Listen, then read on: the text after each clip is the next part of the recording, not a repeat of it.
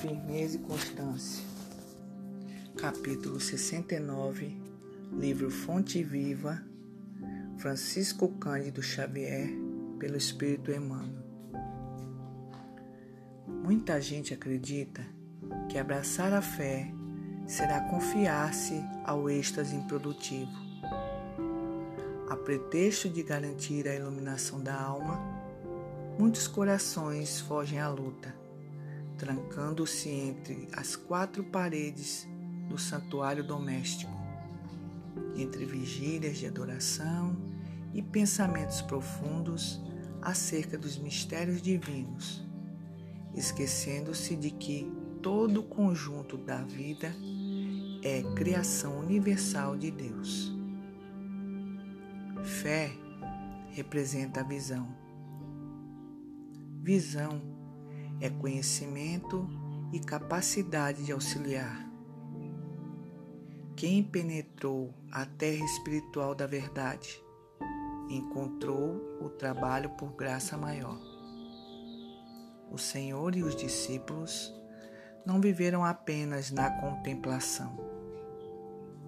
Oravam sim, porque ninguém pode sustentar-se sem o banho interior do silêncio, restaurando as próprias forças nas correntes superiores de energia sublime que fluem nos mananciais celestes. A prece e a reflexão constituem o lubrificante sutil em nossa máquina de experiências cotidianas. Importa reconhecer, porém, que o Mestre e os aprendizes lutaram, serviram e sofreram na lavoura ativa do bem e que o Evangelho estabelece incessante trabalho para quantos lhe esposam os princípios salvadores. Aceitar o cristianismo é renovar-se para as alturas e só o clima do serviço consegue reestruturar o espírito e santificar-lhe o destino. Paulo de Tarso, invariavelmente peremptório nas advertências e avisos, escrevendo aos Coríntios, encareceu a necessidade de nossa firmeza e constância nas tarefas de elevação, para que sejamos abundantes em ações nobres com o Senhor.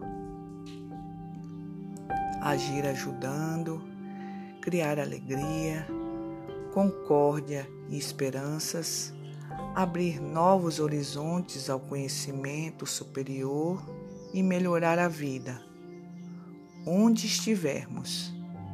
É o apostolado de quantos se devotaram à Boa Nova.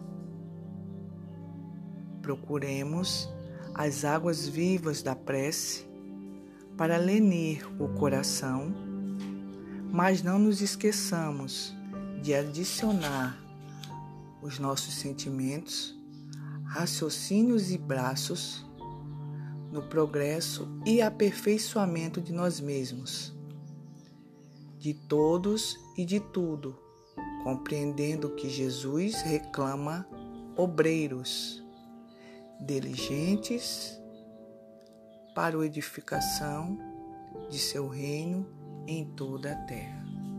Graças a Deus.